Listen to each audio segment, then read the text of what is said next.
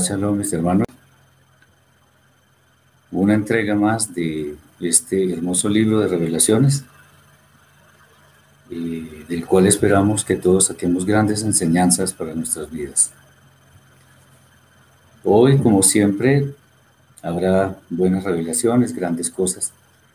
Y como es nuestra costumbre, vamos a comentar inicialmente algunas Sugerencias que tenemos para hacer, como lo hemos hecho anteriormente.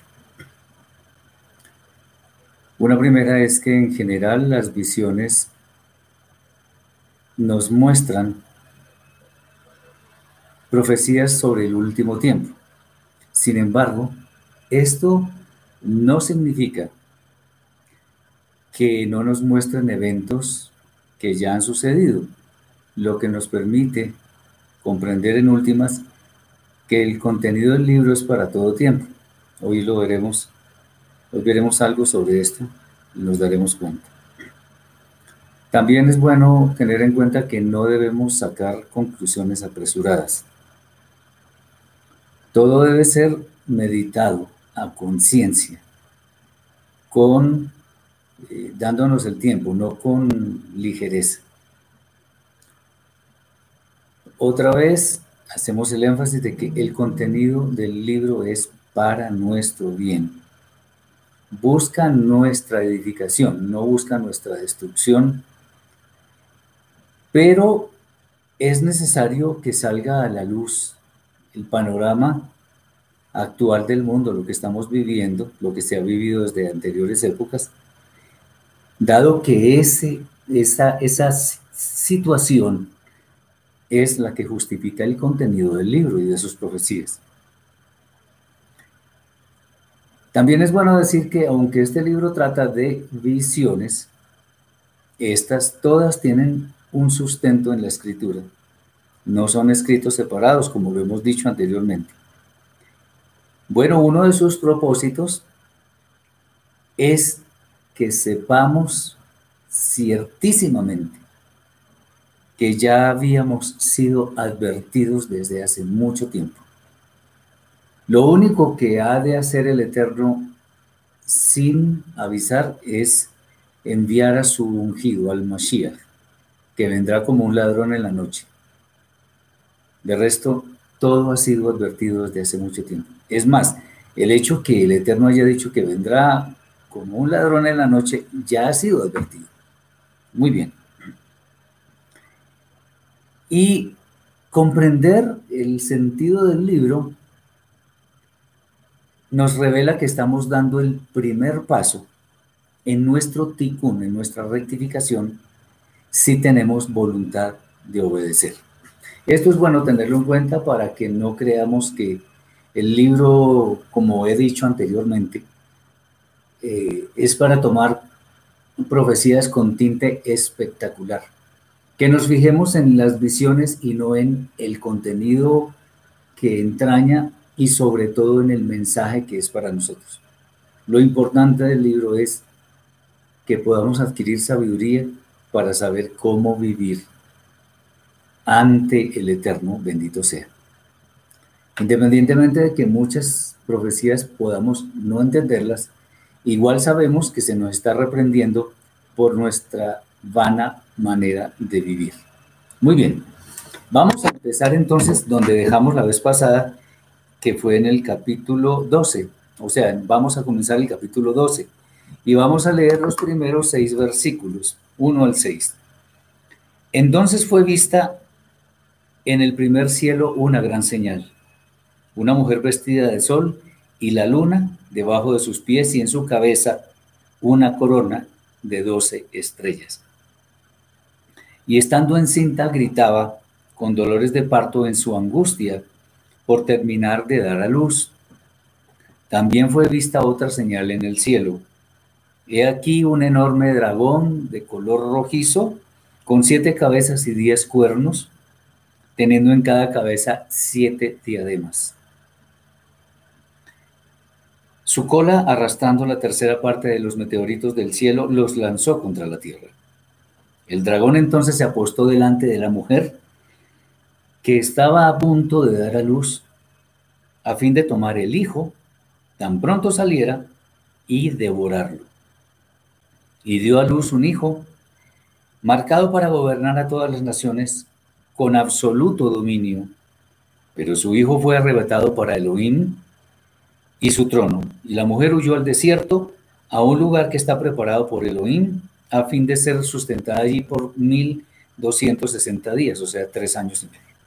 Bueno, hay que tener en cuenta varias cosas. Aquí lo primero es que la palabra adecuada no es arrebatar, sino fue tomado hacia el cielo. Los únicos que arrebatan son los, las fieras, por ejemplo, que toman todo por la fuerza. El Eterno no necesita nada de eso. Muy bien. Como había dicho en las primeras consideraciones de hoy, hay eventos que ya han sucedido, pero que aquí de todas maneras y Ohanan nos lo muestra como visiones. La imagen de la mujer se relaciona directamente con el pueblo de Israel. Es evidente que las doce estrellas nos recuerdan a las doce tribus. Los dolores de parto que ella experimenta nos revela todos los sufrimientos que nuestro pueblo ha tenido que soportar en toda la historia. Más importante aún, o más interesante, es que la visión dice que quiere terminar de dar a luz, pero se ve obstaculizada por un enorme dragón de color rojizo. O sea, es, es como el color de la sangre que anhela la destrucción de Israel. Eso es importante tenerlo en cuenta porque Israel ha tenido muchas muchas eh, o muchos intentos de ser destruida. Esto corresponde, este dragón de color rojizo corresponde con todos los sistemas del mundo que se oponen a Israel o, que hay, o a que Israel esté en, el mundo. Eh, las cabezas y los cuernos representan diferentes poderes que siempre han estado en contra del pueblo escogido, usando todos los medios que estén a su alcance para aniquilarlo. Es interesante cómo se han ido muchas naciones lanzan ristre contra Israel por el hecho de que está tomando una tierra que supuestamente le pertenece a los palestinos. Eso está sucediendo en estos días, entonces todo el mundo contra Israel. Bueno, ya veremos quién tiene la razón.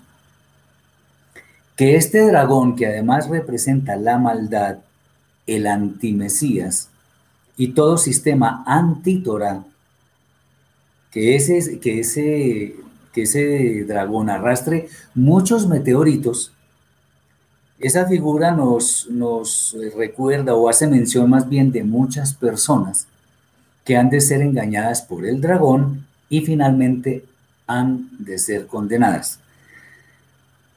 Muchos, muchos es muchísimos, son deslumbrados por el poder de algunas personas, sin recordar que en el Eterno reside el verdadero poder para gobernar sobre todo lo que existe. Es importante, muy importante saber que para este pasaje, la Tanaj lo que mal llaman el Antiguo Testamento, nos presenta un pasaje paralelo que nos puede ayudar muchísimo a comprender mejor el sentido de las profecías de este libro y lo vamos a leer. Este pasaje es Daniel, libro de Daniel, capítulo, 1, capítulo 7, versículos 1 al 27. Y allí encontramos esto que está escrito. Dice, en el primer año del rey Belsasar, rey de Babilonia, tuvo Daniel un sueño y visiones de su cabeza mientras estaba en su lecho. Luego escribió el sueño y relató lo principal del asunto. Daniel dijo, miraba yo en mi visión de la noche, y he aquí que los cuatro vientos del cielo combatían en el gran mar, y cuatro bestias grandes, diferentes la una de la otra, subían del mar. La primera era como león y tenía alas de águila. Yo estaba mirando hasta que sus alas fueron arrancadas y fue levantada del suelo y se puso enhiesta sobre los pies a manera de hombre y le fue dado corazón de hombre. Y he aquí otra segunda bestia semejante a un oso, el, la cual se, se alzaba de un costado más que del otro y tenía en su boca tres costillas entre los dientes. Y le fue dicho así, levántate, devora mucha carne. Después de esto miré y he aquí otra, semejante a un leopardo con cuatro alas de ave en sus espaldas. Tenía también esta bestia cuatro cabezas y le fue dado dominio. Atención que aquí viene un, un, un trozo que es muy similar. Dice, después de esto miraba yo las, en las visiones de la noche y he aquí la cuarta bestia, espantosa y terrible y en gran manera fuerte, la cual tenía unos dientes grandes de hierro. Devoraba y desmenuzaba y las sobras hollaba con sus pies y era muy diferente de todas las bestias que vi antes de ella, y tenía diez cuernos. Fíjense la similitud. Mientras yo contemplaba los cuernos, he aquí que otro cuerno pequeño salía entre ellos, y delante de él fueron, arrancados tres cuernos que hablaba, eh, eh, tres cuernos, perdón, de los primeros. Y aquí que este cuerno tenía ojos como de hombre y una boca que hablaba grandes cosas. Otra vez la similitud.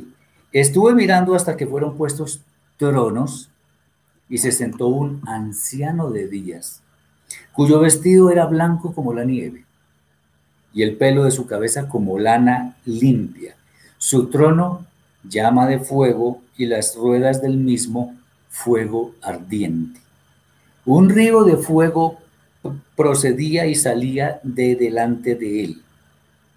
El juez se sentó y los libros, libros, otra vez este concepto, los libros fueron abiertos. Yo entonces miraba a causa del sonido de las grandes palabras que hablaba el cuerno. Miraba hasta que mataron a la bestia y su cuerpo fue destrozado y entregado para ser quemado en el fuego. Todo esto se dice también en el libro de revelaciones. Habían también quitado a las otras bestias su dominio, pero les había sido prolongada la vida hasta cierto tiempo. Miraba yo en visión de la noche y he aquí con las nubes del cielo, atención, venía uno como un hijo de hombre, otra vez lo que Yeshua dice, que vino hasta el anciano de días y le hicieron acercarse delante de él y le fue dado dominio, gloria y reino para que todos los pueblos, naciones y lenguas le sirvieran, tal cual lo que se dice de Yeshua. Su dominio es dominio eterno que nunca pasará y su reino uno que no será destruido. Se me turbó el espíritu a mí, Daniel, en medio de mi cuerpo, y las visiones de mi cabeza me asombraron. Me acerqué a uno de los que asistían y le pregunté la verdad acerca de todo esto. Y me habló y me hizo conocer la interpretación de las cosas. Esas cuatro grandes bestias son cuatro reyes que se levantarán en la tierra. Después recibirán el reino los santos del Altísimo y poseerán el reino hasta el siglo, eternamente y para siempre. Estamos hablando de la vida eterna, qué bueno. Entonces tuve deseo de saber la verdad acerca de la cuarta bestia, que era tan diferente de todas las otras, espantosa en gran manera que tenía dientes de hierro y uñas de bronce, que devoraba y desmenuzaba, y las sobras hollaba con sus pies, asimismo acerca de los diez cuernos que tenía en su cabeza y del otro que le había salido, delante del cual habían caído tres. Y este mismo cuerno tenía ojos y boca que hablaba grandes cosas y parecía más grande que sus compañeros. Y veía yo que este cuerno hacía guerra contra los santos y los vencía. Eso también ha de suceder. De hecho, ha sucedido. Hasta que vino el anciano de días y se dio el juicio a los santos del Altísimo. Y llegó el tiempo y los santos recibieron el reino. Eso también está dicho. Dijo así, la cuarta bestia será un cuarto reino en la tierra, el cual será diferente de todos los otros reinos y, a toda la tierra devorará, trillará y despedazará. Y los diez cuernos significan que de aquel reino se levantarán diez reyes. Y tras ellos se levantará otro, el cual será diferente de los primeros. Y a tres reyes derribará. Y hablará palabras contra el Altísimo y a los santos del Altísimo que quebrantará, tal cual. Y pensará en cambiar los tiempos y la ley, eso ya se cumplió. Y serán entregados en su mano hasta tiempo y tiempos y medio tiempo. Si tomamos la palabra tiempo como un año, entonces tiempo, tiempos en plural, tres y, y medio tiempo, o sea, tres años y medio. Igual. Pero se sentará el juez y le quitarán su dominio para que sea destruido y arruinado hasta el fin. Y que el reino y el dominio y la majestad de los reinos debajo de todo el cielo sea dado al pueblo de los santos del Altísimo, cuyo reino es cuyo reino es reino eterno y todos los dominios le servirán y obedecerán. Este es un paralelo excelente que nos muestra el libro de Daniel con respecto a lo que estamos viendo del final del tiempo, especialmente en este tema de Israel.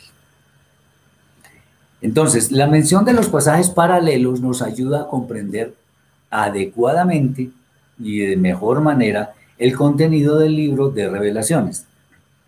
Por ello es que es muy importante no solamente usarlos, sino citarlos y entenderlos para confirmar que las palabras del Eterno, bendito sea, se cumplen. Entendamos que cuando hay una repetición de algún evento, de alguna orden, de lo que sea, es porque eso es importante para el Eterno. Estoy hablando de cuando se repite algo en la escritura. Entonces tengámoslo en cuenta. Las palabras que están aquí no son ociosas. Es muy claro, de acuerdo con el pasaje que leemos del libro de revelaciones y que es confirmado, de hecho, o anticipado incluso por el libro de Daniel, es claro que existe alguien que es sumamente terrorífico, que atenta contra la voluntad del Eterno. Eso lo hemos estado viendo desde hace mucho tiempo. Yo creo que desde que nacimos. También estamos eh, viendo que ese alguien o ese algo o ese alguien tiene muchísimo poder y está respaldado por movimientos religiosos, políticos y económicos que hacen lo que es contrario a la Torah. No voy a extenderme en algo que solamente es un rumor, pero muchos dicen en esta época, ya con el tema de la pandemia, que existe un poder mundial que quiere diezmar la población, que quiere que muchos mueran. No sé si sea cierto, puede ser, pero lo que sí podríamos decir es que no sería nada raro. Muy bien. pregunta Jesús que si es un nombre natural. ¿Quién? Me gustaría que me diera más detalles. También pareciera que esta bestia creyera que puede desafiar impunemente al amo del universo, el eterno bendito sea. Hay gente que se la cree. Hay gente que cree que puede hacer maldad todo el tiempo sin que eso importe. Bueno, todos debemos dar cuentas el día del juicio. Así que no creamos que ni que tenemos la vida comprada, ni que podemos actuar impunemente. El Eterno, al final del tiempo, habrá de poner todo en orden y condenará todo, todo, todo, todo lo que causó destrucción en la creación. Ah, entonces Jesús dice que este cero bestia que desafía al Eterno. Ya hemos dicho que el dragón se puede referir a un sistema, porque no es que una persona esté gobernando el mundo, sino que hay detrás puede ser muchas personas y vemos que aquí eh, hay coronas, hay cuernos que se refieren a reyes o a presidentes, como lo quiera eh, decir. Es un conjunto de personas, un conjunto de naciones, un conjunto de sistemas, como lo estaba mencionando, religiosos, económicos, sociales, etcétera, etcétera, etcétera, que tratan de desafiar al Eterno. Bien, el mal, tengamos en cuenta que finalmente será sometido, será destruido, será echado fuera para que nunca más perturbe la paz de los santos que han de heredar la vida eterna. El niño que ha de tener la mujer, sin duda es el Mashiach. Como vemos, esto fue algo que ya pasó, pero tiene implicaciones al final de los tiempos. Entonces el Mashiach, que fue engendrado para qué? Para gobernar todas las naciones con vara de hierro, como está escrito en el Salmo 2, que me permito leer, ya lo he, lo he hecho en anteriores oportunidades, pero quiero mencionarlo ahora. Dice así. El Salmo 2, voy a leer el versículo que, los versículos 7 al 9, dice, yo publicaré el decreto. El Eterno me ha dicho, mi hijo eres tú, yo te engendré hoy. Pídeme y te daré por herencia las naciones y como posesión tuya los confines de la tierra. Los quebrantarás con vara de hierro, como vasija de alfarero los desmenuzarás. Entonces tenemos en cuenta que las escrituras no se contradicen, están diciendo todo en una forma muy armónica, coincide, eh, se complementan también. Bien. En el reinado del Mesías, donde va a gobernar con vara de hierro, nada después le puede dañar a él después de la resurrección. Él tiene un cuerpo que ya trasciende espacio, tiempo, lugar. Él no, no necesita, no tiene limitaciones. Las mismas que tenemos nosotros ya no las tiene. Nada le puede dañar. Él cumplió con su labor de profeta y de corbán expiatorio para limpiar la maldad del mundo. Ahora al final del tiempo vendrá para juzgar y para reinar. Y actualmente está desempeñando el rol de Cohen Gadol, de sumo sacerdote, llevando las oraciones de los santos a la presencia del Eterno. Al Mashiach, obviamente, en forma parcial se le hizo daño cuando fue muerto.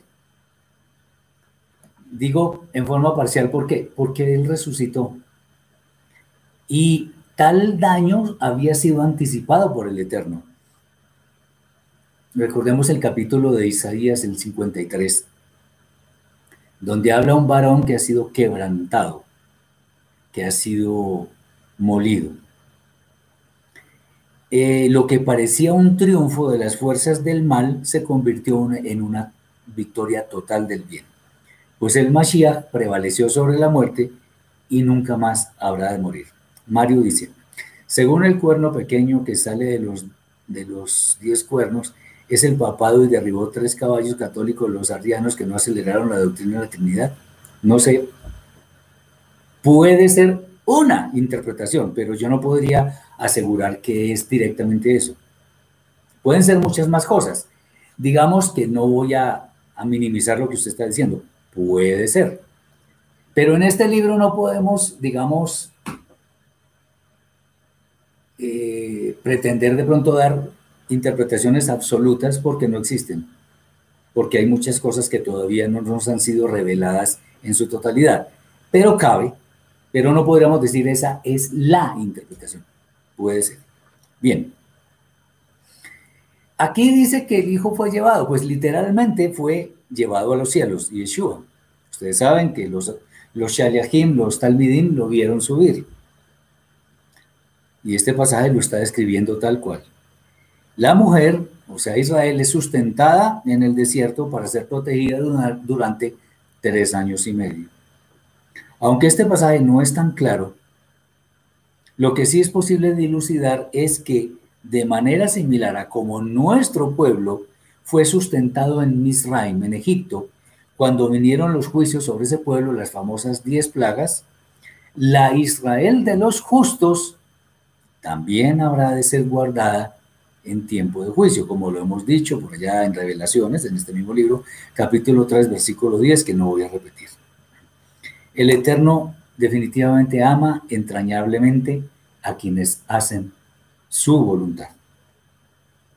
Ahora viene otro, otro tema bien interesante en este capítulo, el capítulo 12, versículos 7 al 17, que trata sobre las maquinaciones del Satán. Entonces tuvo lugar una batalla en el cielo. Mijael y sus malajim, sus ángeles, luchando contra el, contra el dragón y sus malajim. O sea, no, el término malajim no solamente significa ángeles, sino enviados o mensajeros. Y pues aquí vemos que el diablo también tiene sus mensajeros. Estamos hablando de visiones, no de algo literal. El dragón y sus malajim, los cuales presentaron batalla contra él mas el dragón no prevaleció, ni se halló más lugar, el lugar de ellos en los lugares celestiales. Y fue arrojado el gran dragón, la serpiente antigua, el conocido como diablo y Satán, el cual engaña al mundo entero. Fue lanzado violentamente a la tierra juntamente con sus Shedim, demonios entonces oí un Bat Kol Agadol, una voz del cielo grande, que decía, ahora llegó la salvación y el poder y el reino de nuestro Elohim y la autoridad de su Moshiach. Porque fue quitado de su posición de dominio el acusador de nuestros hermanos, el que los acusa día y noche ante nuestro Elohim. Y ellos le vencieron por la palabra viviente del Cordero cuando se exponían con poder en sus proclamaciones solemnes, amando más su servicio que sus propias vidas, aun cuando les costase afrontar la muerte. Por esto alegraos cielos y los que de ellos tenéis morada los que en ellos tenéis morada permanente.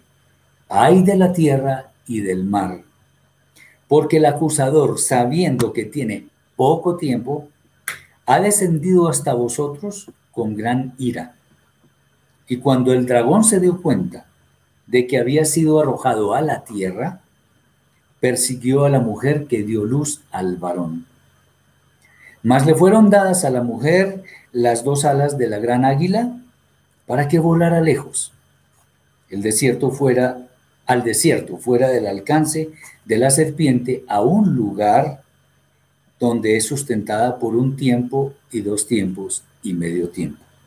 Al ver esto, la serpiente arrojó de su boca tras la mujer agua como un río, pero la tierra ayudó a la mujer, abriéndose como una roca y absorbiendo el río que lanzó el dragón de sus fauces.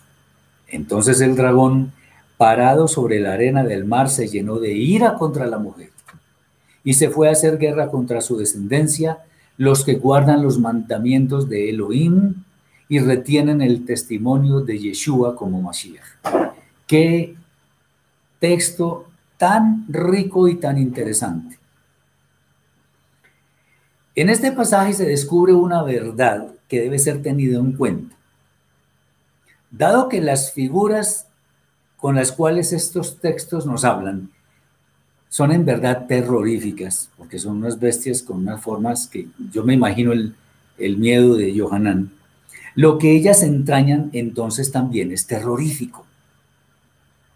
Pero en cierta forma se han enquistado tan fuertemente en nuestras vidas por causa del Satán, o sea, nuestra mala inclinación, que con mucha frecuencia las consideramos normales. Ay, ay, ay, aquí es donde está el problema. Esto nos muestra la urgencia de ponernos a cuentas con el Eterno, bendito sea. Este tema del cual hablamos ayer, qué interesante. El Eterno pone todo armónico para que hablemos en el fin de semana del mismo tema y me, agrada enormemente. Aquí se dice que el dragón es la misma serpiente antigua, que además también se denomina diablo y también se llama Satán. Es interesante que varios nombres son dados a una misma cosa lo que nos debe dar una señal de alerta, porque en principio pareciera que no son lo mismo. Ojo con esto. Por eso es bueno que escudriñemos la escritura, no solo cuando estamos leyendo un libro, ay, que voy a leer el libro de Apocalipsis, así lo llaman. Y entonces la gente se mete ahí y empieza a elucubrar, empieza a decir una cantidad de cosas, sin tener en cuenta que el libro de Apocalipsis o de Revelaciones no existiría si no existieran los demás libros. Dice Juan Carlos, el pueblo que es guardado en el desierto incluye de los judíos creyentes también a nosotros que hemos aceptado el pacto y venido a formar parte de Israel. Sí, mi hermano, por supuesto que sí. Acuérdese que Yeshua dijo, no te pido que los quites del mundo, orándole al Eterno, no te pido que los quites del mundo, sino que los guardes del mal.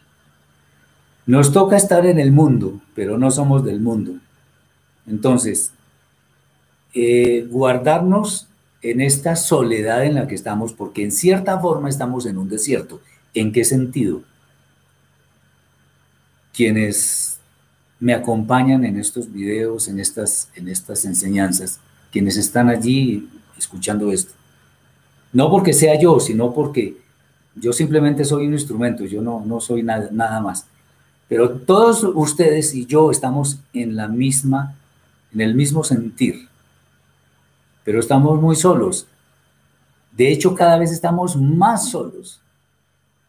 Nosotros, y espero que esté hablando por todos ustedes también, nosotros abominamos el lesbianismo, el homosexualismo y todas esas cosas.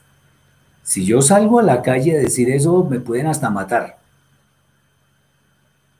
¿Por qué? Porque todos, casi todo el mundo está contra nosotros pero el Eterno nos está guardando. Solos estamos, muy solos.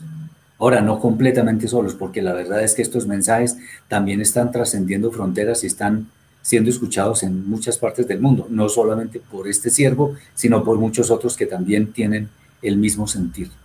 Entonces, eso sí nos incluye a nosotros definitivamente. Además, Yeshua, cuando estaba orando por sus discípulos, dijo algo bellísimo y dijo, tengo otras ovejas que no son de este redil.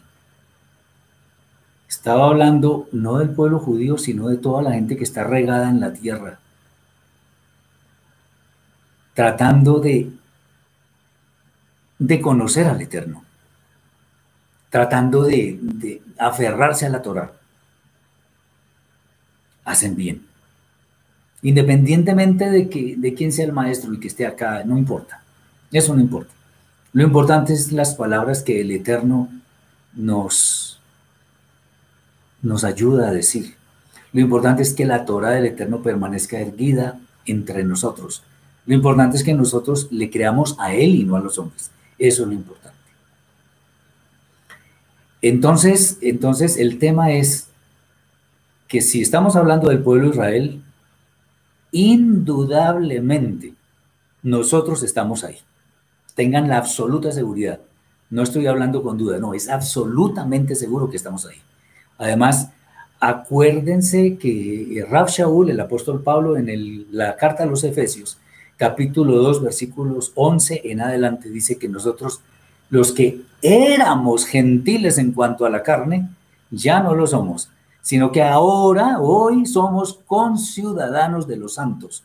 O sea, participamos. Cuando nosotros participamos del pueblo de Israel, o sea, si somos conciudadanos, es porque somos ciudadanos del mismo reino que es, o del, somos, somos participantes del mismo pueblo con los mismos derechos y deberes que el pueblo de Israel.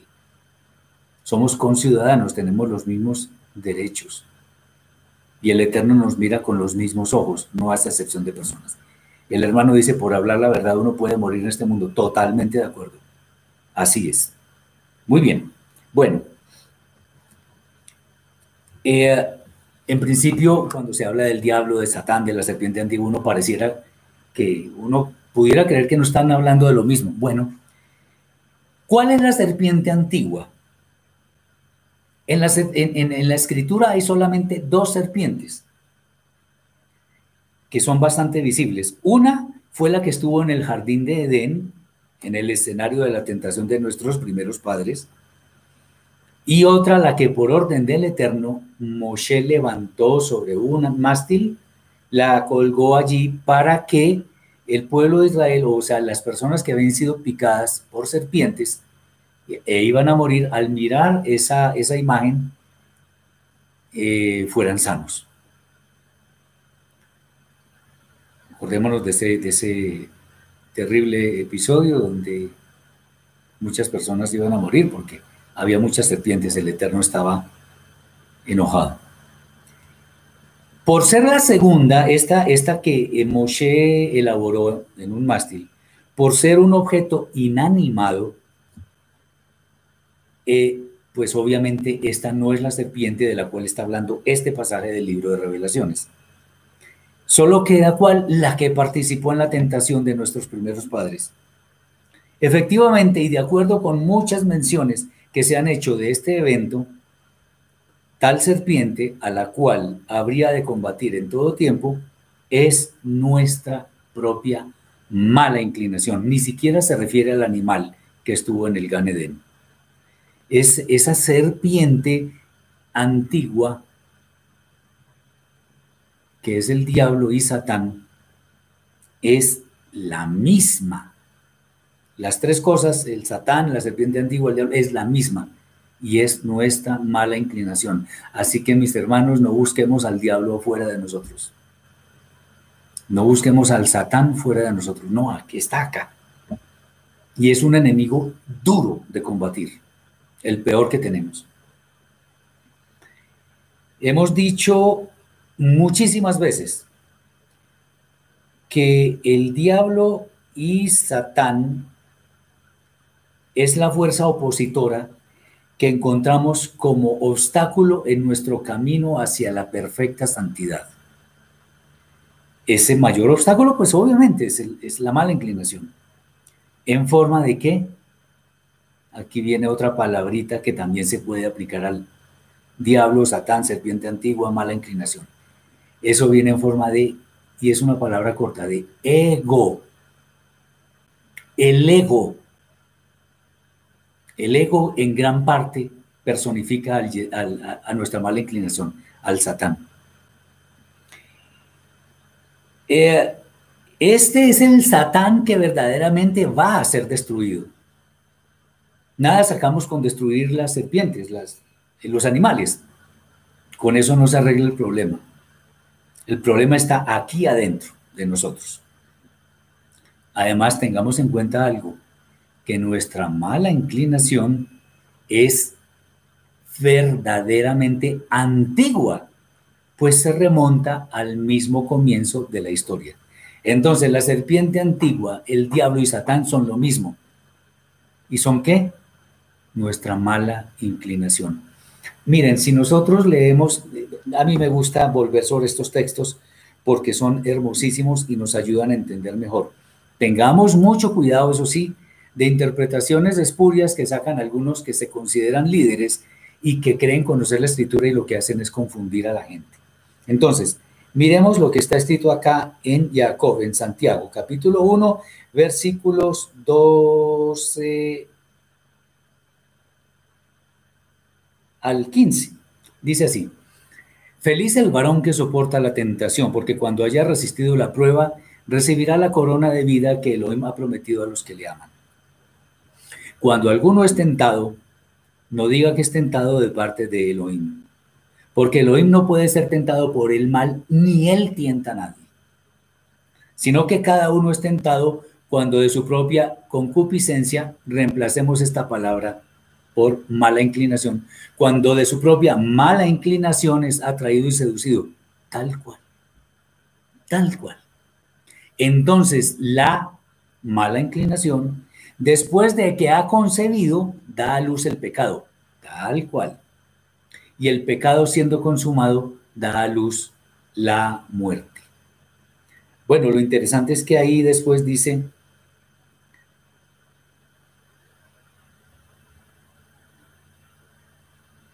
a ver, amados hermanos míos, no erréis. Bueno, el que tenga oídos para oír, que oiga. Bien. Esta es la serpiente más antigua. ¿Cuál? Nuestra mala inclinación. Por lo tanto, lo que se está diciendo en el pasaje del libro de revelaciones es que habrá un momento en el cual los justos nunca más tendrán mala inclinación. Nunca. Porque ésta será lanzada afuera y no podrá tener más poder para que la gente vuelva a pecar. Nunca más. Aunque parece una mención menor, este pasaje dice que la serpiente es lanzada junto con sus shedim, sus demonios, que en varias traducciones es llamada, son llamados ángeles. Aquí vuelve el problema de las malas traducciones de las, y las traducciones, acordémonos. Una mala traducción, ¿por qué es mala? Porque viene de una mala interpretación. Y una mala interpretación, ¿a qué se puede deber? Una al desconocimiento del conocimiento, al desconocimiento del contexto hebreo de las escrituras. Otra razón es porque las personas que interpretan lo hacen solamente basados, basadas en sus propios, en su propio sentir, en su propia lógica. La Torah no se, la, la escritura en general no se interpreta con lógica, aunque algunas cosas parecieran lógicas. Dice Nidia, la mala inclinación o el ego cuando se inicia ¿Cuándo se inicia en el humano, en los infantes? Todo ser humano ya, digamos, nace con tendencia a hacer el, el mal. Fíjense que unas de las primeras palabras que pronuncian los bebés, una es no y otra es mío, mío, mío, mío. A veces ellos cogen algo y, y no quieren que nadie se lo quite. Ego. ¿Sí ven? Entonces nosotros tenemos que tener cuidado porque desde el principio venimos con la tendencia a hacer las cosas en una forma equivocada. Bien, entonces tengamos en cuenta, las traducciones vienen de interpretaciones y si la interpretación es equivocada, en consecuencia la traducción también es equivocada. Por eso es que, por ejemplo, versiones como La Reina Valera, Dios habla hoy, eh, la nueva versión internacional y todas esas, qué pena que las esté mencionando, pero me toca tienen errores gravísimos, gravísimos. Por eso yo nunca las recomiendo. Especialmente en la Brida Hadashah, en lo, en lo que llaman mal Nuevo Testamento. Porque tiene errores imperdonables. Porque están desviando la atención de lo verdaderamente santo. Están añadiendo o quitando. Y eso es gravísimo. Es un error gravísimo. Es un pecado gravísimo. Muy bien. Es importante aclarar que la escritura, una vez más, porque lo hemos dicho incansablemente, pero lo volvemos a decir, en la escritura no existen ángeles caídos, no se menciona por ningún lado, así muchas personas lo crean. Pero acuérdense, no por mucho madrugar amanece más temprano. No porque yo crea con todas las fuerzas de mi alma que algo es correcto, lo hago correcto. No, así no es. Acordémonos del pasaje que yo siempre cito, Hebreos capítulo 1, versículos 13 y 14. que nos dice exactamente lo contrario de los ángeles caídos. Nos dice, pues a cuál de los ángeles dijo Elohim jamás, siéntate a mi diestra hasta que ponga a tus enemigos por estrado de tus pies. Atención, aquí es donde viene eh, el, el énfasis en lo que yo estoy diciendo que es lo importante de la definición de los ángeles. No son todos espíritus, todos los ángeles, espíritus, dice esa traducción, ministradores o espíritus de servidores, enviados para servicio a favor de los que serán herederos de la salvación. Entonces, o la Torah se equivoca, o la escritura se equivoca, o hay personas que están equivocadas. Yo prefiero pensar lo segundo. Entonces, si aquí está diciendo que todos los ángeles son espíritus que están a servicio de las personas que van a alcanzar la salvación, entonces no hay ángeles creídos. Los ángeles no tienen voluntad propia, ellos solamente obedecen lo que el Eterno les dice. Y tienen límites hasta donde el Eterno les permite llegar. Así de sencillo. Bien, esta es una declaración de la escritura que es muy contundente pues los ángeles están concebidos para obedecer al Eterno. Ellos no tienen libertad para rebelarse, como dicen algunos, ni para tomar decisiones propias. Ahora bien, hay otra palabrita por ahí interesante que de pronto alguien iba a preguntar seguramente. Esa palabra Shedim, demonios, ah, más que seres espirituales dañinos, en realidad están relacionados más con nuestras propias debilidades o costumbres inadecuadas que están fuertemente arraigadas en nuestro ser y que potencialmente pueden ser terriblemente dañinas. Y voy a poner un ejemplo o más. El juego. Hay personas que aún a sabiendas de que su su dinero, lo, su salario es para sostener a la familia. Se van para un casino y lo juegan todo y se arruinan. Y son personas que están terriblemente aferradas al juego, como una droga, como, como algo de lo que no pueden salir. Es más, el alcohol también es otro demonio, o, la, o no el alcohol en sí mismo, sino el deseo de, tomar alcohol. Eso es otro demonio. O sea, son costumbres, son, son acciones que son terriblemente destructivas para nuestra vida. Pero hay mucha gente que cree que son seres espirituales que nos atacan.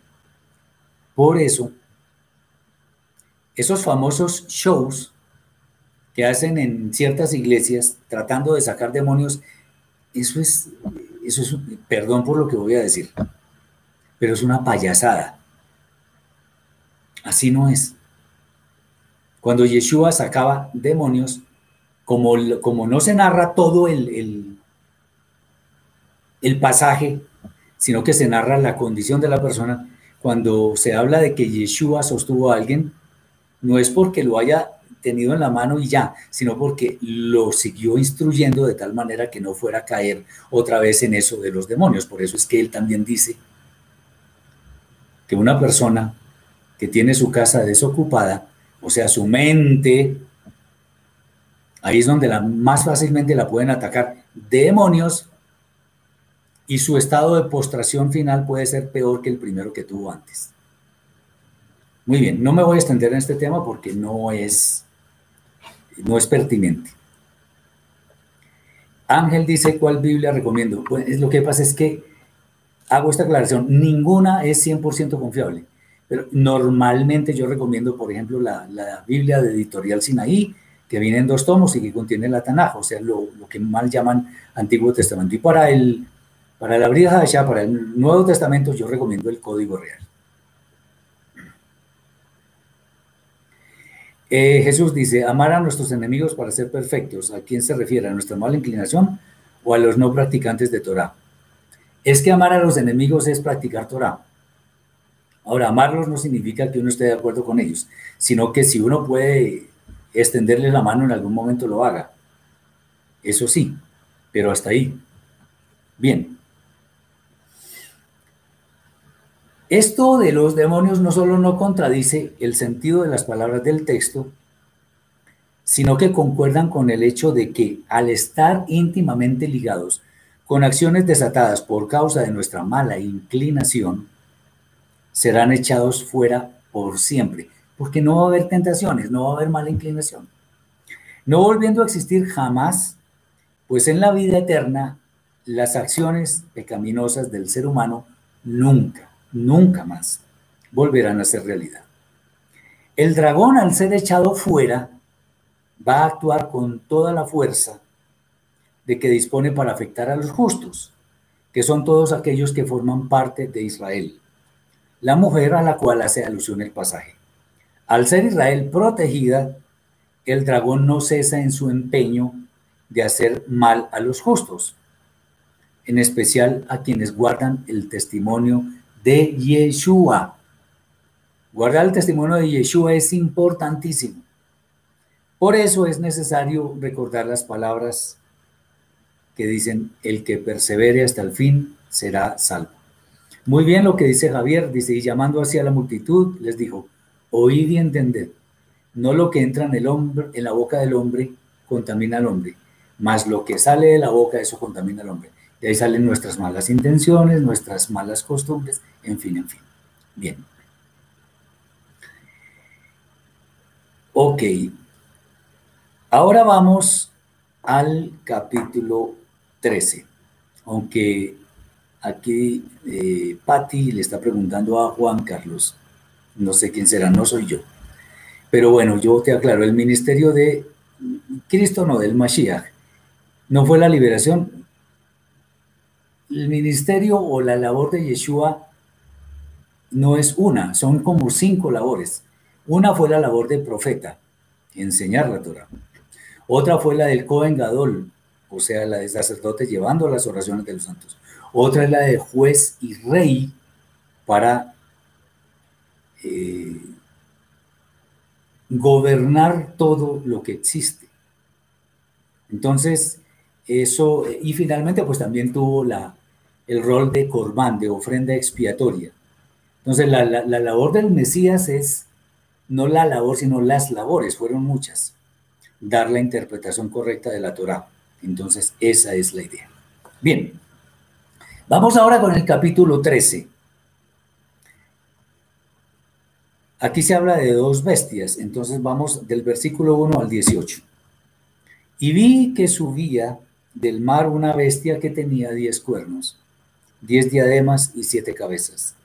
Y sobre sus cuernos diez diademas y sobre sus cabezas un nombre para pronunciar, pronunciar blasfemia. Y la bestia que vi era semejante a un leopardo, y sus pies como de oso y su boca como boca de león.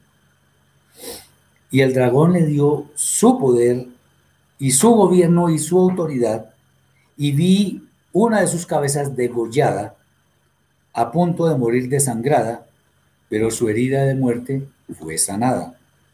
Y toda la tierra se maravilló en pos de la bestia, y adoraron al dragón pues había dado la autoridad a la bestia. Y adoraron a la bestia diciendo, ¿quién es semejante a la bestia? ¿Y quién puede luchar contra ella? También le fue dada, dada una boca que hablaba vulgaridades y blasfemias. Y le fue dada autoridad para actuar durante 42 meses, otra vez tres años y medio y abrió su boca en blasfemias contra Elohim para blasfemar su nombre y contra los que tienen acceso al tabernáculo celestial. Y le fue dado hacer guerra contra los Yehudim, judíos en Eretz Israel, en la tierra de Israel, y vencerlos.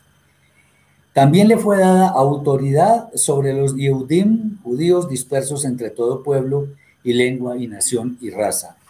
Y le rendirán servicio y culto todos los que moran en la tierra cuyo nombre no ha sido escrito desde el principio de la creación en el libro de la vida del Cordero tierno inmolado. Cualquiera que tenga oído, oiga. Si alguno está marcado para ser llevado a cautividad, a cautividad será llevado.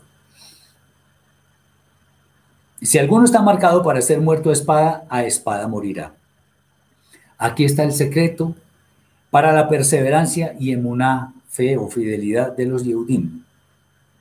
Y también, también vi otra bestia subiendo de la tierra y tenía dos cuernos semejantes a los de un cordero tierno, pero hablaba como dragón. Y ejecuta toda la autoridad de la primera bestia y es supervisada por ella, obligando que los habitantes de la tierra tomen de los productos de ella para adorar a la primera bestia, cuya herida de muerte fue sanada. Y hace grandes prodigios de tal manera que causa que descienda fuego desde el cielo sobre la tierra en presencia de los hombres y engaña a los que moran en la tierra por medio de los prodigios que le han permitido hacer en presencia de la bestia, ordenando a los que moran en la tierra construir una imagen a la bestia que fue degollada de muerte y se recuperó. Y les fue dada sabiduría para insuflar su espíritu de, espíritu de vida a la bestia, para que pudiera hacer que la imagen tuviese inteligencia y hablara por sí misma. Y ordenó que todos los que no se inclinaran ante la bestia fueran muertos. Y hace que todos, tanto pequeños como grandes, ricos y pobres, libres o esclavos, les inserten un código en su mano derecha o en su mente y que ninguno que no tenga tal marca que coincida con el nombre de la bestia o el código de su nombre pueda comprar o vender. Aquí está la sabiduría. El que tenga da'at, o sea, conocimiento, decodifique el número de la bestia porque es número de hombre. Y, si código, y su código numérico es BAF, BAF, BAF, 666. Ya vamos a ver qué significa todo eso. Leonardo dice, Ezequiel 28 habla de Tiro, el querubín protector que terminó siendo espanto. ¿Es una mala la traducción la que se hace frente a Satán o habla de un hombre? Es, es mala traducción. Yo tengo un video que se llama, que tiene que ver con Ezequiel 28, otro sobre Isaías 14 y otro sobre qué o quién es el Satán. Le invito a ver esos videos. Bien. Aquí hablamos del famoso código y todo eso. Bueno, vamos a mirar. Las dos bestias que se mencionan en este pasaje guardan similitudes con los relatos del libro de Daniel, lo que nos permite un mejor entendimiento de las figuras aquí mostradas. La primera bestia tiene varias cabezas, lo que pudiera sugerir que se trata de un conglomerado de países o gobiernos que están aliados para hacer grandes maldades en contra de la humanidad. Hay muchas formas de hacerlo. Guerras. Y guerras no necesariamente con fuego, sino bacteriológicas, qué sé yo. La semejanza de las formas de la primera bestia con varias fieras indica que lo que ella quiere obtener o lo que ha obtenido ha sido mediante la fuerza y no por la justicia. No hay, mucho, no hay mucha claridad en torno al tema de la herida de la frente que fue sanada. Algunas opiniones estiman que el imperio romano corresponde a esa descripción, a esa escena, dado que cayó, pero se volvió a levantar desde hace mucho tiempo en realidad, mostrando un poderío difícil de igualar. Sin embargo, aquí es donde viene el tema y es que esta interpretación no parece del todo válida. Pues el contenido de las visiones se refiere, como desde el principio lo dice Johanan, al final del tiempo. La caída del imperio romano sucedió hace muchísimos siglos. Lo que sí es cierto es que las blasfemias contra el Eterno se han dado, además en gran manera, y esto sí lo podemos ver eh, por medio de los siguientes aspectos. Eh, dice el hermano, alguien dijo que el 666 es nada más un número porque no querían que el nombre verdadero no estuviera escrito. Si no estoy mal, creó Roma, griegos cambiaron eso. Bueno, puede ser, pero digamos eso no es, para nosotros no es tan relevante. Ya le voy a explicar por qué. Entonces, esas blasfemias se dan en, en varias formas.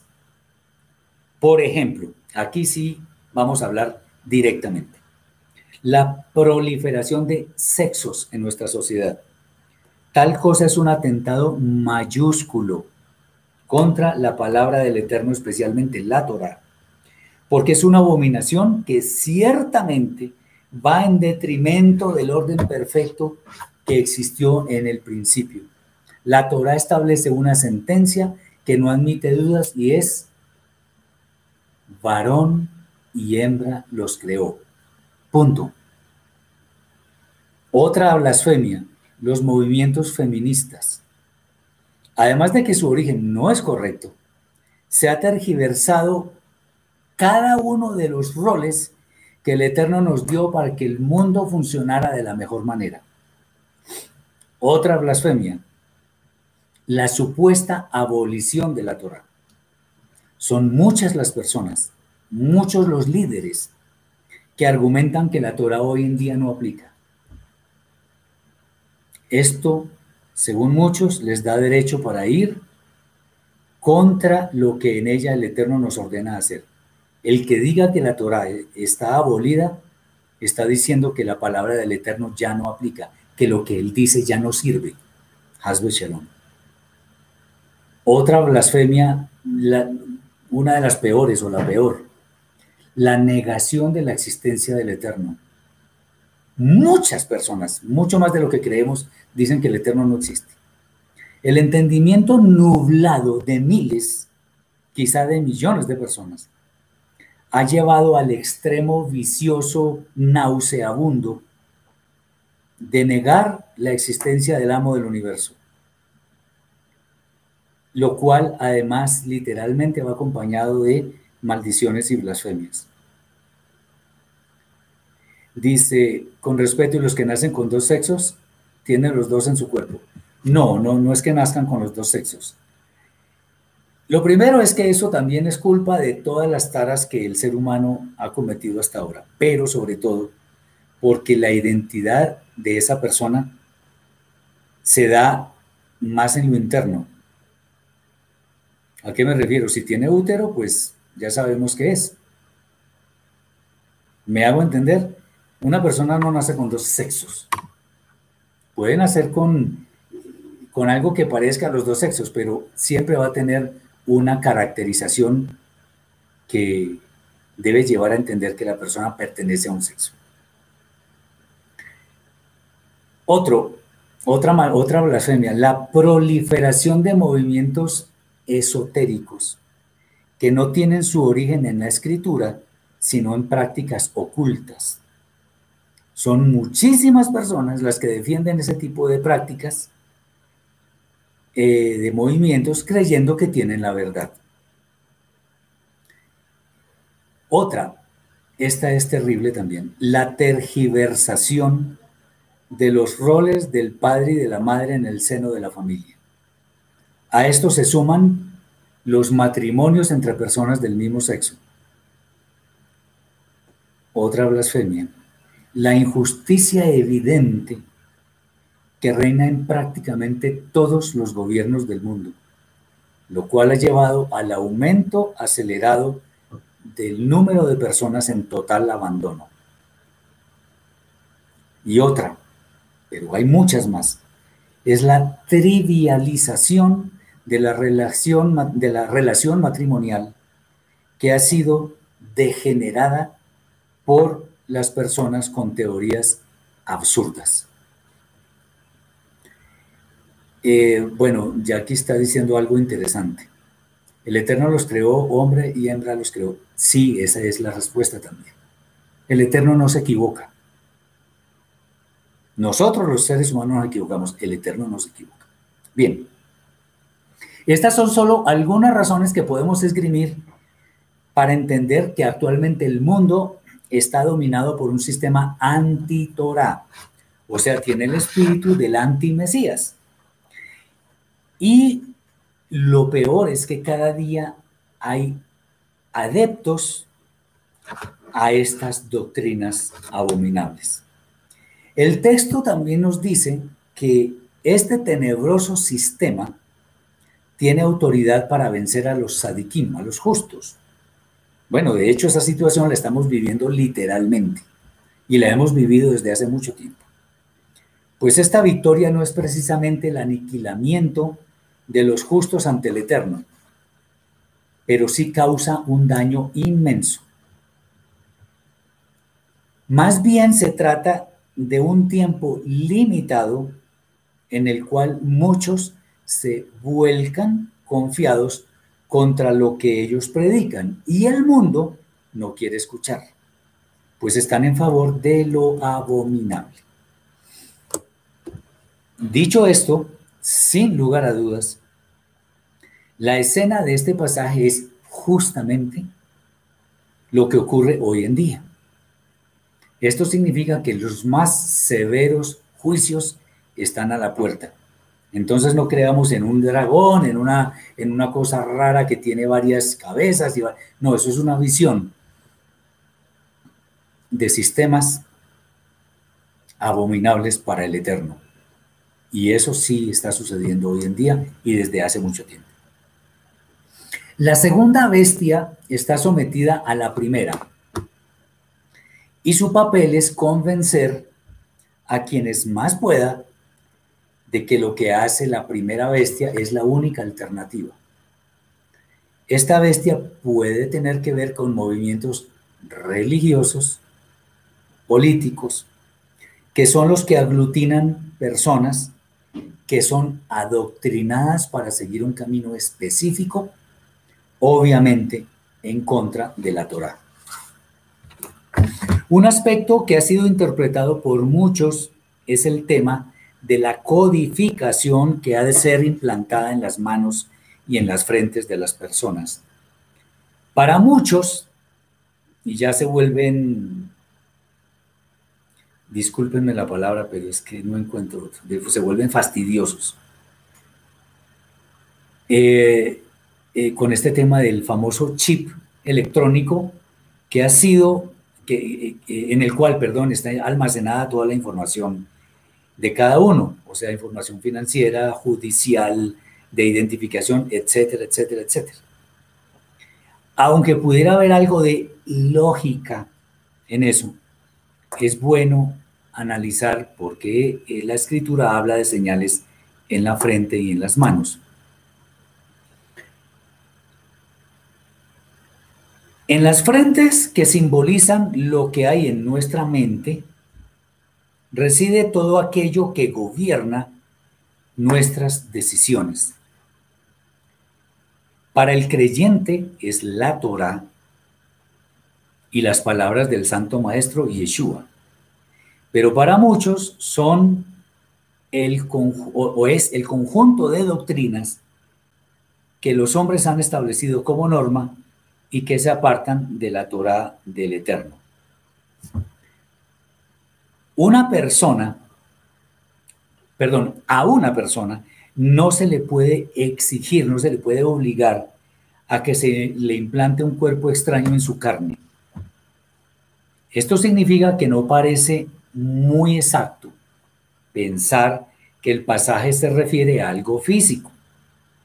Más bien podemos pensar en un conjunto de ideologías que son grabadas en la mente de las personas para que actúen, o sea, la marca en las manos, en la dirección, actúen en la dirección que éstas indiquen.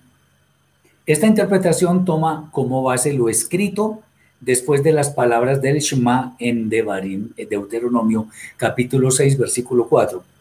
Pues aunque, por ejemplo, en el judaísmo ortodoxo se cree que los tefilín, o sea, las cajitas, que se atan acá en la, en, el, en la frente y se amarran en el brazo.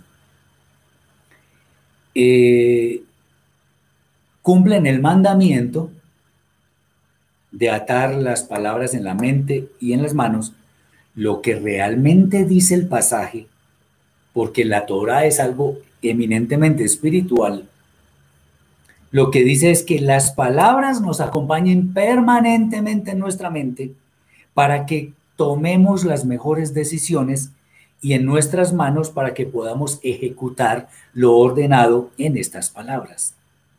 Este es un ejemplo muy claro de la inconveniencia de interpretar literalmente muchísimos mandamientos. Eso es exactamente eh, aplicable a esto que estamos diciendo. Entonces, cuando vemos que hay que la marca de la bestia, el 666, y bueno, ¿y qué? ¿Y dónde la vemos? ¿Tengo que verla en algún sitio? ¿Cómo es la cosa? No, pero ya vamos a hablar de esa marca, además.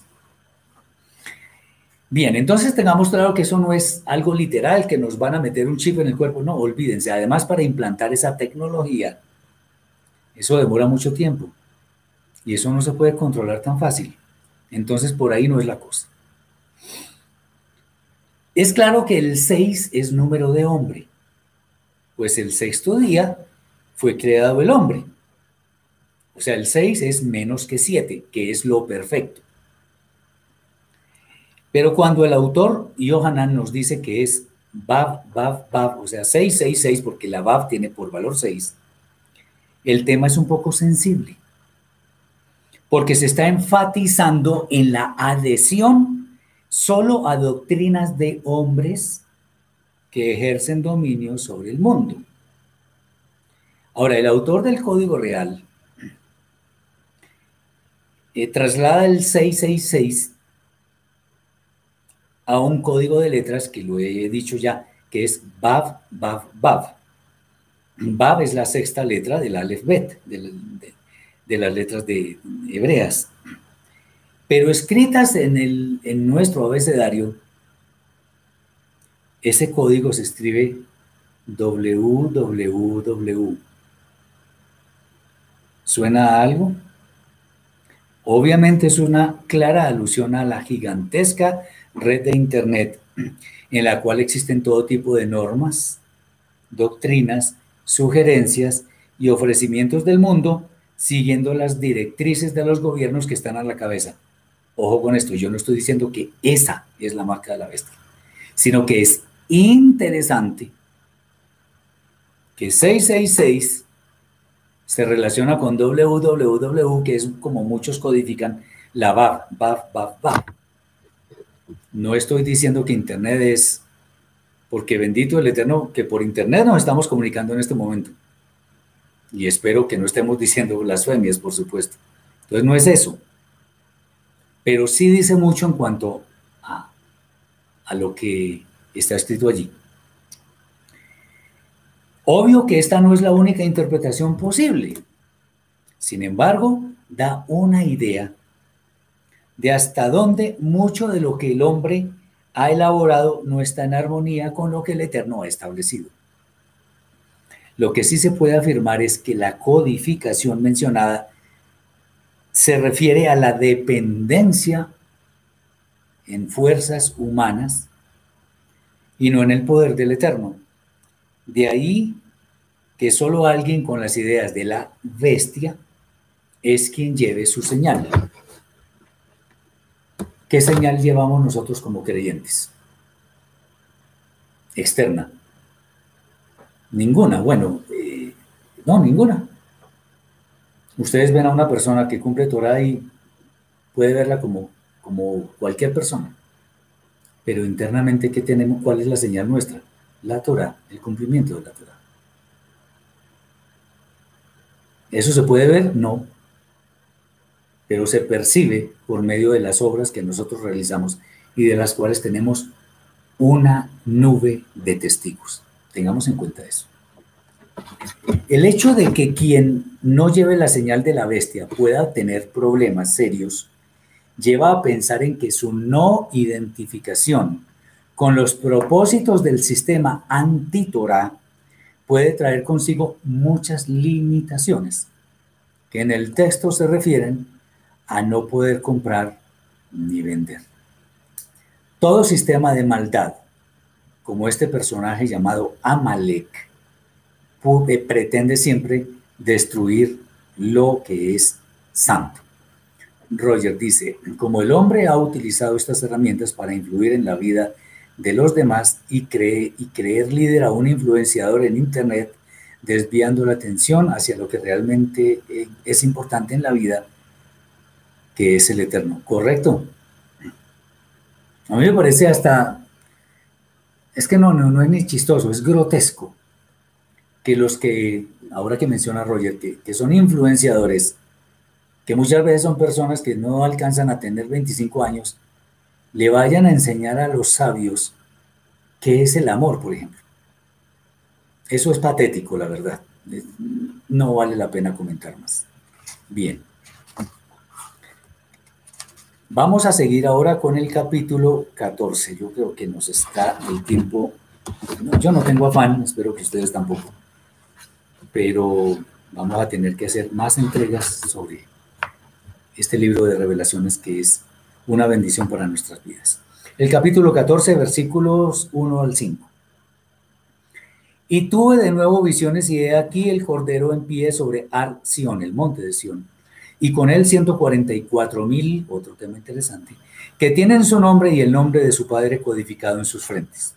Y oí una voz del cielo, como voz de muchas aguas cayendo desde gran altura y como voz de un gran trueno que terminaba como voz de arpistas pulsando sus arpas. Y cantan algo como un Shir Hadash, o sea, un cántico nuevo, delante del trono y delante de los cuatro seres vivientes y de los jueces y nadie podía aprender el cántico, sino los 144 mil que habían sido redimidos de la tierra. Estos son los que no se contaminan con mujeres porque son vírgenes. Estos son los que siguen al Cordero a cualquier lugar que vaya. Estos fueron rescatados de entre los hombres como primicias para Elohim y el Cordero. Y en su boca no fue hallada mentira, son sin defecto. Bien, lo que muestra esta escena es lo que anteriormente se había visto con estas personas, o sea, los 144 mil. Son todos puros y alaban al Eterno en todo tiempo. Además de tener el privilegio de ser los únicos que pueden entonar el cántico nuevo. No es correcto pensar que son los únicos que van a ser salvos, pues más bien son primicias santas de entre todos los demás habitantes de la Tierra. Y por supuesto, han sido escogidos para propósitos muy especiales. Sin duda, han de participar activamente en el gobierno del Mashiach en los mil años que están por llegar. Vale la pena mencionar esto para que no haya susceptibilidades por aquí que estemos hiriendo. Dice, son los que no se contaminaron con mujeres. Un lector desprevenido o una feminista desprevenida podría pensar que esto es un machismo desproporcionado, que considera que juntarse con una mujer nos vuelve impuros. No se trata de eso. Lo que sucede es que en una relación física de hombre y mujer se produce impureza para las dos partes para las dos personas, no solo para una de ellas. Como Rab Shaul de bendita memoria nos dice el apóstol Pablo, en algunos casos es preferible que el hombre no se case para que solo piense en las cosas del eterno, pues al unirse a una mujer, primero debe pensar y atenderla a ella. Eso es, es normal. Entonces, que no se entienda esto de otra forma. Vamos a seguir con los versículos 6 al 13, que tiene que ver con mensajes de tres malajim, de tres mensajeros, de tres ángeles. Y vi a otro malaj, ángel, volando en medio del primer cielo, que tenía la promesa de la redención eterna para proclamarla a los moradores de la tierra, a los magistrados puestos sobre toda nación y raza y lengua y pueblo, que decía a gran voz temed a Elohim y darle gloria, pues llegó la hora de su juicio. Y servid con temor al que hizo el cielo y la tierra y el mar y las fuentes de las aguas. Y otro malaj, el segundo, le siguió diciendo, cayó, cayó la gran Babilonia, la que ha dado de beber a las naciones, a todas las naciones del vino del furor de su herejía y otro malaj, el tercero, apareció diciendo con gran voz, si alguno se inclina delante de la bestia y delante de su imagen, y recibe el castigo en la, el, perdón, el código en la mano, su código en la mano o en la frente, también beberá del vino del furor de Elohim, vertido sin mezcla en la copa de su ira. Y será atormentado con fuego y azufre a la vista de los malachim kadoshim, o sea, los ángeles santos, y ante los ojos del Cordero. Y el humo de su tormento sube por los siglos de los siglos, pues los que sirven a la bestia y se inclinan ante su imagen, no tienen acceso al Shabbat, ni al llegar el día, ni al llegar la noche. Asimismo, pasará a cualquiera que recibe la codificación de su nombre. En esto será mostrada la perseverancia de los Kadoshim, de los santos, los que guardan los mandamientos de Elohim y la fe que tuvo Yeshua. Y oí una voz desde el tercer cielo que decía, escribe, cuán felices los muertos, los que de aquí en adelante vayan muriendo confiando en el Eterno. Ciertamente la Shejinah, la gloria del Eterno, dice que les será dado descanso de sus fatigas, porque sus maasin tovim, o sea, sus buenas obras, les acompañan. Todos los mensajes de reprensión o de retribución por las malas obras nunca son sorpresivos. Los juicios que el Eterno ha de ejecutar sobre la tierra corresponden con su perfecta justicia razón por la cual se proclaman en una forma muy anticipada, de manera que ninguna persona tenga excusas para pretender ignorar los designios del santo. Un mensaje que resalta en este pasaje es la caída de Babilonia, que se comparará después con la peor ramera de todas. Lo que se dice de ella es que ha dado a beber a todas las naciones del vino del furor de su herejía, lo que magnifica el hecho de que ha compartido su maldad con muchas naciones, o sea, prácticamente con todas. Su caída es inminente, lo cual se verá más adelante. Pero en el cielo eso ya se da por hecho. ¿Qué o quién es Babilonia? Aunque profusamente se habla de las siete colinas o siete montes que rodean a Roma, razón por la cual muchas interpretaciones se refieren a ella, a Roma, es importante mencionar que aunque Roma evidentemente está inmersa en Babilonia, esta última, o sea, Babilonia, se refiere a todo el sistema pagano, idolátrico, malvado e injusto que quiere enseñorearse de todo el mundo. Y obviamente Roma pertenece a ese sistema. Acuérdense de los deseos del ecumenismo que tiene el papado. O sea, que todo, todo el mundo le responda a Roma y que sea una sola religión y todas esas cosas. No vayamos a caer en eso. De manera similar a como en la antigüedad, muchos hombres pretendieron construir la torre de Babel de hecho, en la, en la, escritura no se habla de Babilonia, sino de Babel. Eh, construyeron esa torre para ganar fama y hacerse un nombre ante todos los hombres. La Babilonia de hoy aglutina las peores prácticas de la humanidad, llegando al colmo de oponerse a todo lo que el santo de los santos ha creado perfecto. El panorama de hoy en día nos muestra que el respeto, amor y reverencia al Eterno en muchos lugares es prácticamente inexistente, revelándonos que el hombre ha preferido construir un camino que lleva a la muerte en lugar de permanecer donde hay esperanza de un futuro glorioso. Adicionalmente, se hace una clara reprensión a quienes retengan el código de la bestia se anticipa el vergonzoso final que les espera, pues además serán avergonzados a la vista de todos. El castigo eterno es algo real, pues lo que hemos hecho en la tierra tendrá su justa recompensa, que para muchos será la condenación, condenación eterna. La mención de que no tendrán acceso al Shabbat es una referencia a que nunca más volverán a tener reposo quienes sean condenados.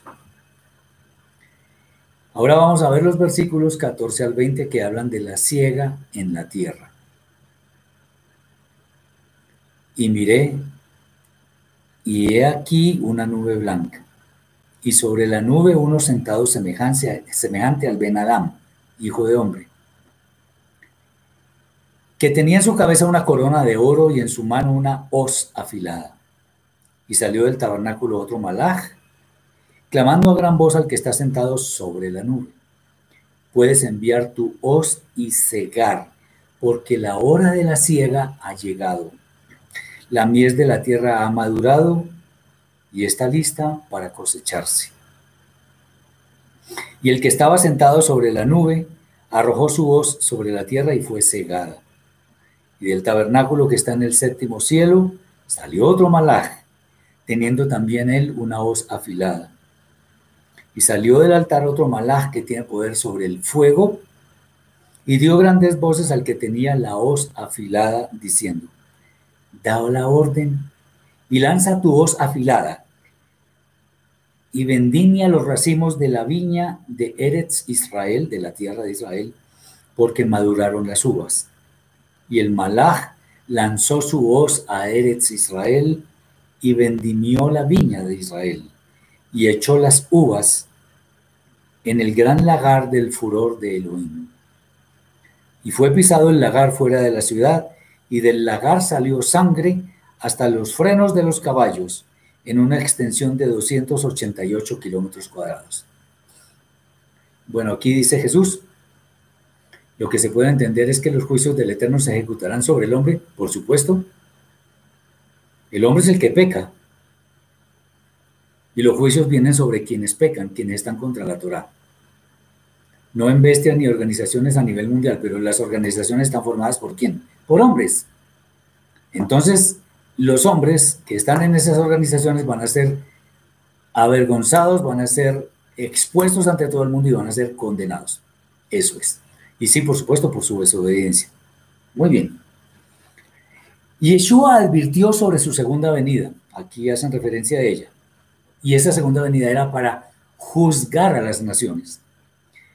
Aquí se confirma esa advertencia, pues el que es semejante al Ben Adam, o sea, hijo del hombre, es Yeshua mismo, quien tiene lista la hoz, eh, que es un instrumento para hacer la ciega, o sea, el juicio que ya no demora. Es interesante que diga que las, eh, que las uvas están maduras y son echadas al lagar del furor del Eterno. Las uvas son sacadas de la vid, símbolo por excelencia de Israel, lo cual nos hace ver que habrá muchos hijos de Israel que serán objeto de la ira del Eterno. Esta es una escena muy dramática pues podría pensarse que una persona por nacer de simiente israelita tiene un puesto seguro en las moradas celestiales, pero claramente no es así. La condición de impíos no solo le cabe a los mal llamados gentiles, sino que también aplica a quienes siendo israelitas se apartan de la obediencia a los mandamientos del Eterno. Dice acá, es un pecado grande tomar la mujer de otros, además que la mujer esté soltera. Sí, claro, eso es lo que dice la escritura, o sea, tomar la mujer de otro es adulterio cuando estamos casados. Y, pues la idea es que eh, la relación sexual es lícita básicamente en el matrimonio. No es muy claro el área que se menciona, esto de los 288 kilómetros cuadrados. Por eso no podemos dar una explicación certera de lo que significa eso. Pero sí podemos decir que es un área muy grande, llena de sangre, lo cual eh, implica muchas muertes de seres humanos. Entonces, eh, es bueno que tengamos en cuenta que los juicios vienen el Hijo del Hombre, el Ben Adam y Yeshua el Mashiach ha de venir. Entonces tengamos eso en cuenta. Y vamos a ver ahora el capítulo 15 y vamos a dejar hoy por acá. No sé si de pronto alcancemos otro capítulo porque no es bueno dejar. Bueno, vamos a mirar. El capítulo 15, versículos 1 al 8. Vi en el cielo otra señal extraordinariamente grande y espeluznante. Siete malajim armados con siete plagas, las últimas porque a través de ellas la ira justa de Elohim fue finalmente satisfecha. Olga para dice que los 144 son varones. Sí, ahí dice que no se contaminaron con mujeres, o sea, son varones. Y vi algo parecido a un mar transparente como el cristal, pero mezclado con fuego, y a los vencedores de la bestia y de su estatua y del código secreto de su nombre en pie. Sobre el mar transparente como el cristal, teniendo en sus manos arpas dadas por Elohim. Y cantan el cántico de Moshe, siervo de Elohim, que es también el cántico del tierno Cordero, introduciéndolo así. Grandes y maravillosas son tus obras, eterno Elohim, el Shaddai, justos y verdaderos tus caminos, Rey de todas las naciones. ¿Quién no te temerá, eterno, y glorificará tu nombre? Porque solo tú eres Akadosh, por lo cual todos los gentiles vendrán y te rendirán culto postrados a ti. Porque tu justicia se ha manifestado a todo, a todos.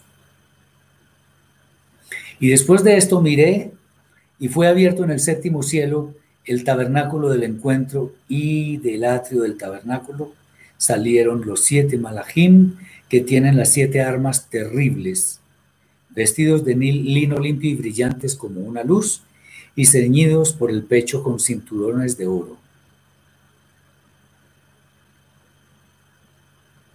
Y uno de los cuatro seres vivientes entregó a los siete malajim siete copas de oro, llenas de la justa ira del Elohim que vive por los siglos de los siglos. Y el tabernáculo se llenó de humo por la gloria de Elohim y por su poder, y nadie podía entrar en el tabernáculo hasta que fueran consumadas las siete plagas de los siete malajim. Esta ilustración es el preámbulo de los últimos juicios claramente podemos ver que el mal no va a prevalecer. Este mal está encarnado en la bestia y sus seguidores, quienes han de ser vencidos, independientemente del poder que ellos ostentan. El cántico de los justos es una muestra de que todas las acciones del Eterno son justas y fieles a sus palabras. Les son dadas a siete malajim, siete copas de oro, que son el símbolo de las últimas siete plagas que han de venir.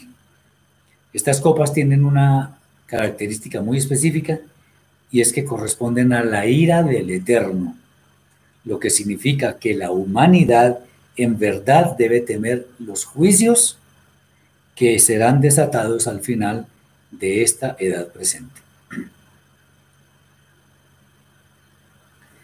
El tema matrimonio viene algún día. Me gustaría saber más de ese tema, ya que el rey David y el rey Salomón le pasó muchas cosas porque eran muchas mujeres y no eran mujeres de León.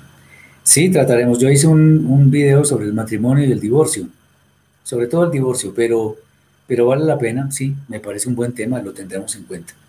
Gracias por la sugerencia. Este capítulo 5 simplemente es el preámbulo. Vamos a ver el capítulo 16 y dejamos por hoy ahí. Aunque el capítulo 16 tiene cosas interesantes. Bueno, el capítulo 16, como es obvio, contiene las siete copas del Eterno, de la ira del Eterno. Y vamos a leer los 21 versículos, del 1 al 21 vamos a, leerlos. Y escuché claramente un Bat Kol Gedolá, eh, o sea, una, una voz grande del cielo, procedente del tabernáculo diciendo a los siete malajim, salid y derramad sobre la tierra las siete copas de la justa ira de Elohim. Salió el primero y derramó su copa sobre la tierra y se desató una úlcera terrible y altamente contagiosa sobre todos los hombres que tienen el código de la bestia y que adoran su estatua. El segundo derramó su copa sobre el mar y se convirtió en sangre como sangre de hombres asesinados. Toda criatura viviente de los que están en el mar murieron. Y el tercero derramó su copa sobre los ríos y los manantiales de las aguas y se volvió sangre. Y oía el malaj de las aguas decir, justo, eterno el que eres y el que eras, Akadosh, porque has dado tu veredicto de justicia sobre todas estas cosas. Por cuanto ellos derramaron sangre de justos, de sadiquim y de profetas, también la sangre los ha alcanzado, así lo merecen. Y oí desde el altar que decían, sí, Adón, eterno Elohim, todopoderoso, justos y verdaderos son tus decretos. Y el cuarto derramó su copa sobre el sol y recibió autoridad para quemar la piel de los hombres con rayos poderosos. Y los hombres se abrazaron con el calor proveniente del sol y blasfemaron el nombre de Elohim, que tiene autoridad sobre estas plagas, y no se volvieron de sus malos caminos para dar gloria al Eterno. El quinto derramó su copa sobre el trono de la bestia y todo lo que tenía bajo su control y dominio se oscureció totalmente y se mordían de rabia la lengua. Y blasfemaron al Elohim del cielo por sus dolores y por sus llagas y no se arrepintieron de sus obras. El sexto derramó su copa sobre el gran río Éufrates y se, se secaron sus aguas para así preparar el camino de los ejércitos que vienen del oriente. Y vi salir de la boca del dragón y de la boca de la bestia y de la boca del falso profeta tres demonios en forma de ranas, pues son espíritus de demonios muy fuertes que hacen señales milagrosas, los cuales van a todos los presidentes de toda la tierra a fin de convencerlos de venir a la batalla para reunirlos en el gran día del Elohim Todopoderoso. Y aquí que yo vengo como ladrón. Cuán bendecido el que mantiene velando y guarda sus ropas, para que no ande desnudo y se haga manifiesta su vergüenza. Y los reunió en el lugar llamado Arneguido. Y el séptimo derramó su copa en la atmósfera y salió un bat col del tabernáculo, desde el altar que dice, consumado es. Y hubo relámpagos y voces y truenos y se produjo un gigantesco terremoto tan grande y terrible que jamás se ha conocido uno igual en toda la historia de la humanidad. Y la gran ciudad se dividió en tres partes y las capitales de las naciones temblando cayeron. Y la gran Babilonia fue recordada ante Elohim para darle la copa del vino del furor de su ira. Y todas las islas fueron sacudidas y removidas de su lugar y todas las montañas desaparecieron sin dejar huella. Y del cielo cayó un enorme granizo que se desplomó y se rompió en pedazos cayendo sobre los hombres.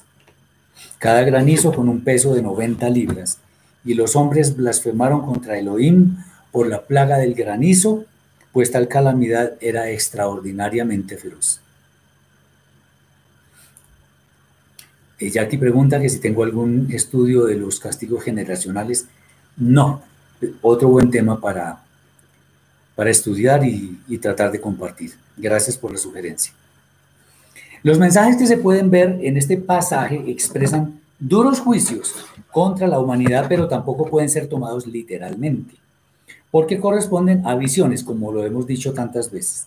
No obstante, trataremos con la ayuda del Eterno, bendito sea, a esclarecer lo que cada uno de ellos, asociados con las copas de la ira del Eterno, quieren mostrarnos. Bueno, la primera copa desata una úlcera muy contagiosa sobre quienes tienen la marca de la bestia. O sea, quienes siguiendo al sistema antitorá de esta edad presente, eh, hacen lo que el Eterno dice que no se debe hacer. Esto nos sugiere algo que empieza a impedir que la maldad del sistema corrupto se siga esparciendo en el mundo, en detrimento de los justos. Lo molesto de la plaga impide que, impide que quienes son afectados se puedan concentrar en seguir dando rienda suelta a sus maquinaciones.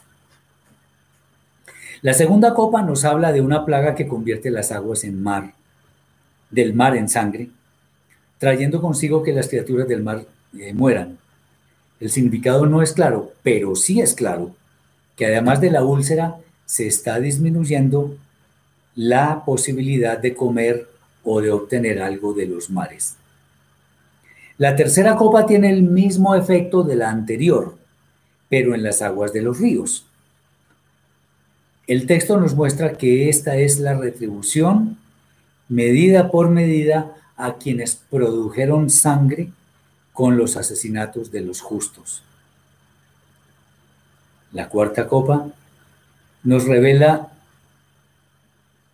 eh, sobre un calor insoportable que es causado por el sol.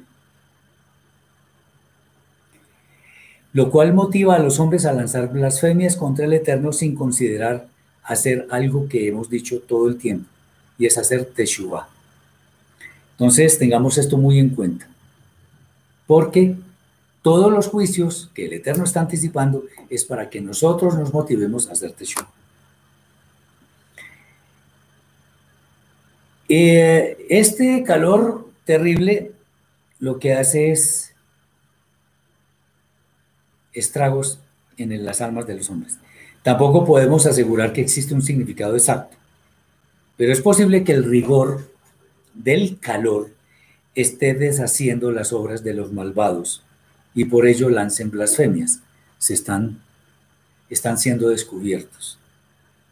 La quinta copa va directamente contra la bestia pues su panorama se torna en total oscuridad, lo que puede referirse a la confusión en la cual los malvados, además de acrecentar su ira, se dan cuenta de la imposibilidad de aumentar su propia maldad. De manera similar a como en Misraim, en Egipto, sufrieron una penosa oscuridad, en este caso la bestia y sus cómplices no podrán causar más daño, razón por la cual no dudan en blasfemar, sin posibilidad de arrepentirse.